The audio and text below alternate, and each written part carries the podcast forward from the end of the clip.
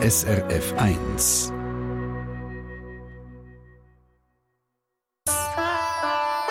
SRF 1 Die fünfte Schweiz.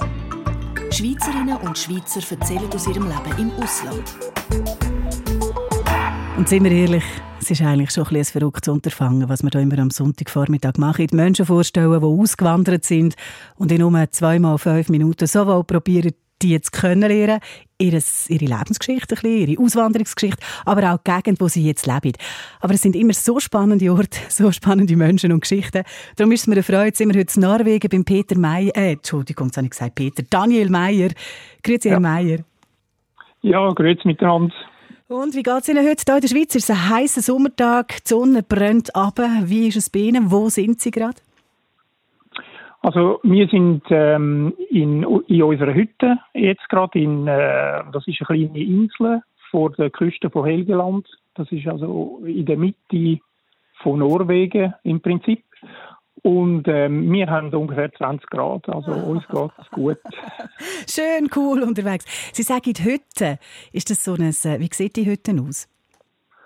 Ja, also das ist ähm, ein Haus, das ist gebaut worden 1870 und das ist eigentlich ähm, das Haus vom Knecht. Also da auf der Insel hat es einen Haupthof gehabt und äh, die, äh, die einen Knechte haben dürfen ein Haus haben und wir haben jetzt das können übernehmen. Und das ist ein Holzhaus 1875, sehr einfach. Also auf der Insel gibt es keine Infrastruktur, keine Straßen, nichts. Ja. Also wir müssen mit dem eigenen Boot herkommen. Und ähm, das Wasser holen wir aus dem Brunnen und ähm, Plumpsklo und es ist alles sehr einfach. Sehr einfach, aber offenbar auch sehr erholsam. Ja, ja also auf jeden Fall. Ich probiere Sie mal ein bisschen zu beschreiben, was ich so kann, ein paar Sätze zusammenfassen kann. Sie kommen eigentlich ursprünglich aus dem Kanton Zürich, von Embrach. Sie sind Architekt. Sie haben schon an ganz verschiedenen Orten auf der Welt gelebt und geschafft. Seit fünf Jahren leben Sie mit Ihrer Familie, mit Ihrer Frau und drei Kindern in Norwegen, bei einer kleinen Stadt, die Muschen heisst. Gut 10.000 ja. Einwohnerinnen und Einwohner, eben etwa in der Mitte vom Land, an der Küste. Und wo Sie dort hingezogen sind, haben Sie, glaube ich, einen kleinen Kulturschock erlebt. Stimmt das? Ja, das stimmt, ja. Ich muss noch ganz geschwind etwas äh, sagen. Also, nur unsere Tochter ist noch bei uns. Mhm. Die zwei Buben, die sind weg. Aber, ähm, ja. also grundsätzlich, ähm, ja, ich habe natürlich auch ein bisschen Kulturschock gehabt, weil das ist doch recht provinziell da. Ähm, also, es hat, äh, viel kleineres kulturelles äh, Angebot, ähm, und, und das ist etwas, wo für uns immer sehr wichtig ist und äh, wo wir vorher gewohnt haben, äh, hat das, das ist in Maastricht in, in Holland, ähm, äh, ist, hat's, ist wahnsinnig viel passiert im kulturellen Sektor. Ja. Aber es ist auch zum Beispiel, es hat viel weniger Läden da, als wir uns das gewöhnt sind, äh, kürzere Öffnungszeiten. Das Leben im Winter vor allem spielt sich drinnen ab, also es hat viel weniger Leute auf der Straße. Ähm, etwas, was mir aufgefallen ist, äh, als ich daher bin, ähm, das ist, dass die Straßen im Zentrum sind in so einem schlechten Zustand gewesen. Ich habe mir gedacht, wieso ist das?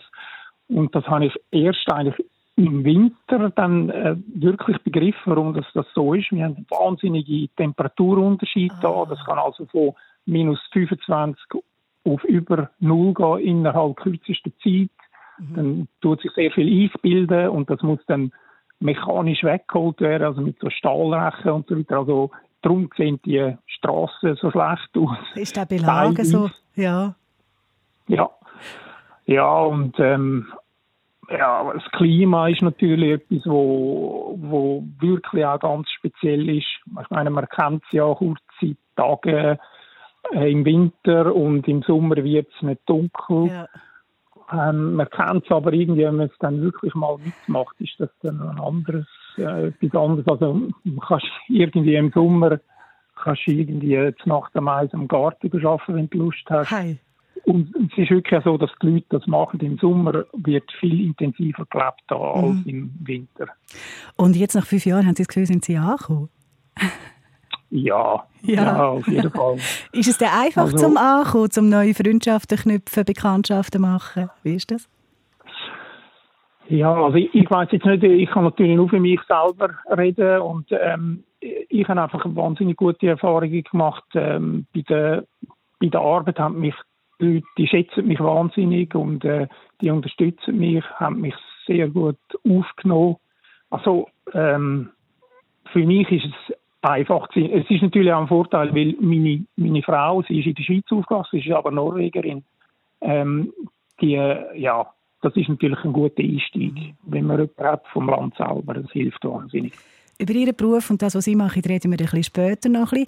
Ähm, Ihre Frau, Sie haben gesagt, das Kulturangebot ist klein, aber Ihre Frau arbeitet im Kulturbereich. Und das ist, glaube ich, ja, mit ja. der Grund gewesen, dass Sie dort hingegangen sind. Können Sie uns das erzählen? Ja, also äh, für uns war die Arbeit immer sehr wichtig in unserem Leben. Und wir, wenn, wenn das irgendwie nicht mehr so gestummen hat oder es ist langweilig geworden, dann hat man irgendwie weitergeschaut. Und jetzt in dem Fall ist es so gewesen, dass Jani, also meine Frau, die hat da eine Stelle gesehen, wo ihr sehr passt hat. Und dann noch eine ähm, hat sich beworben und wir haben das bekommen und das ist jetzt eigentlich der Grund, warum wir da hergekommen sind. Und dann, das gilt natürlich dann immer nur für den einen. Für ja, genau. einen geht das gut, der andere muss dann halt schauen. Und ähm, ja, ich, äh, ich habe dann eigentlich meine Firma aufgegeben in, in Holland. Und das ist auch nicht ganz so einfach gewesen. Ich habe gefunden, das läuft relativ gut damals. Es braucht immer sehr viel äh, Zeit, um ein Architekturbüro aufzubauen, weil es geht um Vertrauen, es geht mhm. um Netzwerk und so weiter. Mhm. Aber ähm, wir haben das gemacht, wir haben das zusammen entschieden, zum so machen. Und im Nachhinein ist das natürlich gut gewesen, weil äh, Corona hat, ist dann gekommen Stimmt. und das hat uns dort viel weniger äh, getroffen als da. Mhm. Das ist ein, ein Zufall, da haben wir einfach Glück gehabt. Das beeindruckt mich immer sehr, wie man das aushandelt miteinander in einer Beziehung oder in einer Familie, wenn man auswandert oder wenn man so einen Ortswechsel macht und vielleicht erst der eine einen Job hat und die andere oder der andere der muss schauen. Ist jetzt lustig, wie das bei Ihnen gelaufen ist und dass das so gelaufen ist. Jetzt haben wir über Kultur geredet, aber etwas, was Sie sagen, ist nämlich wahnsinnig wichtig an dem Ort, ist die Natur. Können Sie uns die beschreiben? Ja. Ja, also wir haben äh, wahnsinnig eindrückliche Berge. Ähm, die sind, äh, ja, die höchsten sind vielleicht 1000 Meter, aber wir sind ja praktisch auf dem Meeresniveau. Also es ist dann wirklich 1000 Meter, wo man äh, muss hochgehen, wenn man, wenn man möchte hochgehen. Und, äh, und unsere Küste ist auch super schön. Also die meisten Leute kennen ja eigentlich vor allem die Lofoten, aber ähm, ich würde sagen, wir haben gerade so viel zu bieten da in Helgeland. Und es ist viel weniger bekannt. Also wir, hat, wir haben viel weniger Touristen da. Ja. Es ist viel ruhiger. Ja. Der Daniel also Meyer. Kann, ja. ja, nein, man kann, ja. man kann. Ja, man kann zum Beispiel, äh, man geht meistens wandern und man trifft niemanden. Du gehst in den Berg, triffst vielleicht eine Person. Also es ist wirklich äh, speziell. Lustig ist aber, dass Sie etwas am Arbeiten, das das, glaube ich, gerade ein bisschen verändert. Von dem reden wir aber ein bisschen später. Der Daniel ja. Meyer, zu Muschens, Norwegen, heute bei die fünfte Schweiz. Es geht gerade noch weiter um die kleine Stadt und um ein grosses Projekt, das er daran arbeitet. Er will hoch raus. Es geht um eine Seilbahn. Aber zuerst gibt es Musik von Norwegen, das sind AHA auf SRF 1.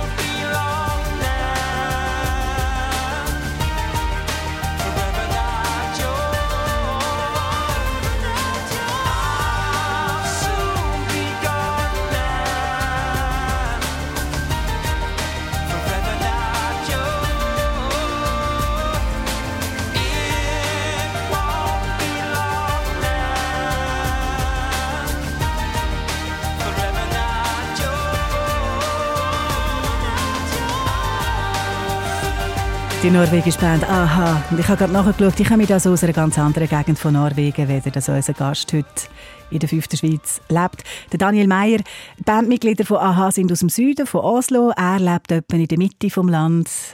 1000 Kilometer weiter oben bei einer Küstenstadt, wo Muschen heißt und wo ein grosses Projekt vorhat. Es soll eine Seilbahn gebaut werden.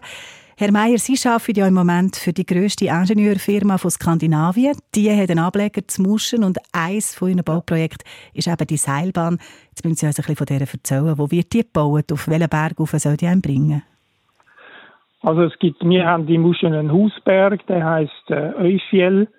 Der ist ungefähr 800 Meter hoch und der geht also wirklich vom, das ist gerade an der Stadt, der gibt da sehr viel Schatten an der Stadt der, der prägt die Stadt eigentlich. Und äh, die Seilbahn, die geht vom Zentrum bis praktisch ganz rauf. Mhm. Und ähm, ja, auf den Berg kann man jetzt auflaufen. Also es hat ähm, äh, die, ähm, die Sherpas, man hat Sherpas geholt, die äh, Stege gebaut haben. Und die ist jetzt fertig. Also die geht von, von ganz unten bis zur Oberstuhe. Und man kann also relativ bequem dort auflaufen. Aber ähm, das ist natürlich nicht für jeden. Es gibt, es gibt Leute, die das nicht machen. Ja. Und die Seilbahn, die wird vor allem gemacht, weil bei uns der Tourismus wirklich noch nicht sehr weit mhm. ist und das soll das eigentlich anschieben. Mhm. Das soll als, als Tourismusmagnet nachher funktionieren. Ist ja. ein Mammutprojekt, stellen wir vor. Äh, Sie sind dort mit drin. Wo stehen Sie gerade? Sind in der Planung oder schon in der Umsetzung? Ja, nein, nein, wir sind vor Projekt. Mhm. Vor Projekt. Es gibt auch also, ein paar Hürden, oder? Ja, ja, natürlich. Also das tut sehr, äh, das, das, so eine Seilbahn tut äh, sehr viel Interessengruppen äh, tangieren und ähm, es gibt natürlich dann immer auch Einsprachen. Also man, es ist ja ein großer Eingriff in die Natur. Man muss sehr viele Sachen untersuchen und ähm, eines der Probleme, die wir da haben, sind natürlich, also Problem ist falsch gesagt, ja. wir haben Samis da. Samis sind, äh, das ist ja das äh, ursprüngliche Volk aus, der, aus dem Gebiet und die tun, äh, Rent, die halten Rentier und die, die brauchen das Gebiet natürlich und wenn wir so viele Leute dort aufbringen auf den Berg, hat das äh, einen gewissen Einfluss natürlich, tut das die ein bisschen einschränken und äh, das sind dann Probleme, die man muss lösen Also man muss das zusammen mit denen anschauen äh, und äh, einen Weg finden, ob das für sie akzeptabel ist oder nicht. Verhandeln und herausfinden. Was spielt es eigentlich für eine Rolle, dass Sie ein Schweizer sind, dass das da ein Schweizer Architekt bei dem Projekt federführend ist? Ja, ich meine, das ist im Prinzip einfach wirklich ein Zufall. Mhm. Ich bin jetzt da und dann ist das Projekt äh, gekommen und äh, ich habe mit diesen Kunden vorher schon zu gehabt. Die haben irgendwie äh, Vertrauen zu mir und wir haben ein paar Sachen gemacht, die denen gefallen hat und dann äh, hat sich das einfach so ergeben. Also nicht, dass man gefunden hat, der kommt aus einem Land mit vielen Bergen, der wird sich schon auskennen mit Seilbahnen. Ja, ich meine, das, das hilft. Das hilft sicher, das hilft, aber, ich werde ja, zum Schluss noch einmal den Rang machen in die Schweiz. Sie sind ursprünglich aus dem zürcherischen Embrach, sind in den 90er auf New York ausgewandert, zusammen mit ihrer Frau, haben noch ein Studium angehängt als Bildhauer. Dann sind sie weiter auf Dresden, Deutschland, sind auf Holland, jetzt in Norwegen. Was ist die nächste Station und wäre die Schweiz auch eine Möglichkeit? Ähm also wir wissen eigentlich nicht sicher, wie es soll weitergehen. Also wir werden auf jeden Fall noch ein bisschen da bleiben, weil wir sind beide ähm, involvierte, interessante Projekte und wir würden gerne äh, ein bisschen können mitverfolgen, wie sich das konkretisiert, ob das realisiert wird oder nicht. Das ist natürlich immer spannend. Also wir sind sicher noch ein Zeitchen da und wie es weitergeht, nein, das wissen wir eigentlich nicht ganz gleich, wie es weitergeht. Ich wünsche Ihnen alles Gute und danke Ihnen vielmals, dass Sie an dem schönen und Bienen so entspannt, kühlen 20 Grad Sonntag zu Norwegen Zeit haben für uns. Alles Gute und einen schönen Sonntag. Ja, danke, danke vielmals. Ja, auf Wiederhören. SRF 1 Die fünfte Schweiz. Der Daniel Meyer, 59. Eine Sendung von SRF 1. Mehr Informationen und Podcasts auf srf1.ch.